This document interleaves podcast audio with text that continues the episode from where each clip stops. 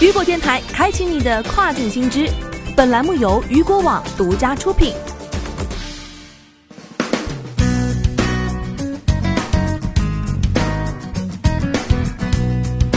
Hello，大家好，欢迎大家收听这个时段的跨境风云，我是大熊。接下来将带您一起来了解到的是，亚马逊 Prime 快递服务因疫情延误，家居用品即将售罄。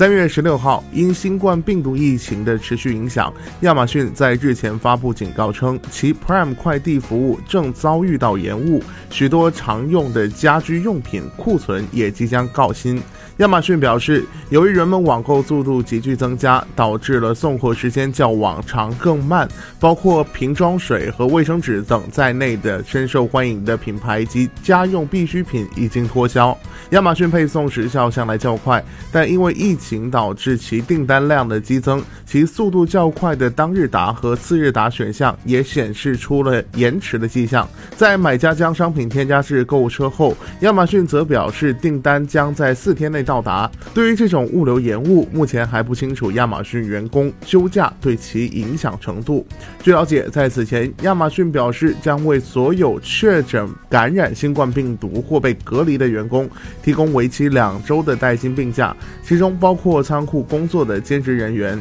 而后，为了减少疫情传播，亚马逊还允许员工在本月无限期的无薪休假，并要求员工在每一次轮班开始和结束时，使用消毒湿巾对工作站和车辆进行清洁。那么，我们将目光再转到意大利，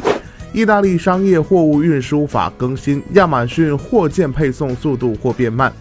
据渔果网了解到，亚马逊于近日发布公告，对意大利商业货物运输法更新进行了通知，货件配送速度可能变慢。三月九号，意大利政府颁布了新的安全措施，针对意大利境内商业车辆，该措施并未做出限制，其允许向亚马逊运营中心运送货物，运营中心也可照常运营。不过需要注意的是，货件配送给买家的速度可能会变慢。若买家预计其自配送货件可能会受到运营或承运人延迟的影响，则可对处理时间酌情延长，以维护卖家账户的状况。若卖家认为已发货订单会延迟送达，则需要就可能出现的延迟及时对卖家进行提醒。